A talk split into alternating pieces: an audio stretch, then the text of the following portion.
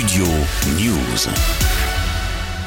Violence et dégradation sont venus gâcher la fête lundi pour la 13e journée de mobilisation contre la réforme des retraites, marquée par des affrontements entre casseurs et forces de l'ordre, notamment dans la capitale, mais aussi à Nantes, Marseille ou Lyon. D'après le ministre de l'Intérieur, 291 interpellations ont eu lieu et 108 policiers ont été blessés, dont un grièvement brûlé par un cocktail Molotov. Gérald Darmanin dénonce une nouvelle fois ces violences. Cette violence est plus forte, de plus en plus forte, dans une société qui se radicalise, et notamment du fait de l'ultra-gauche.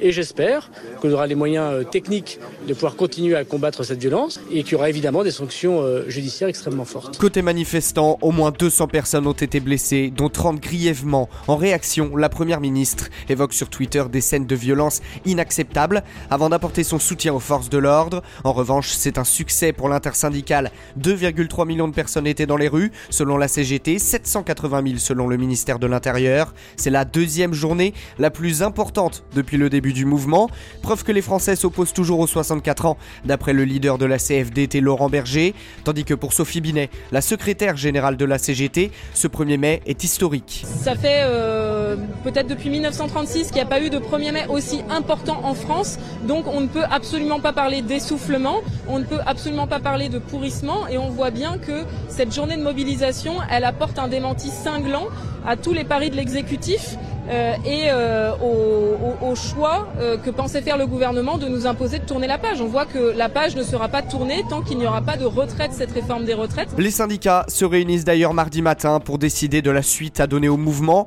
avant une visite à Matignon prévue prochainement. La première ministre Elisabeth Borne souhaite ainsi renouer le dialogue, mais les syndicats divergent sur la méthode à suivre. Certains souhaitent poursuivre à tout prix au moins jusqu'au 8 juin. À cette date, le Conseil constitutionnel doit se prononcer sur un nouveau référendum d'initiative partagée et une proposition de loi du groupe parlementaire Lyot de repasser l'âge légal du départ à la retraite de 64 à 62 ans.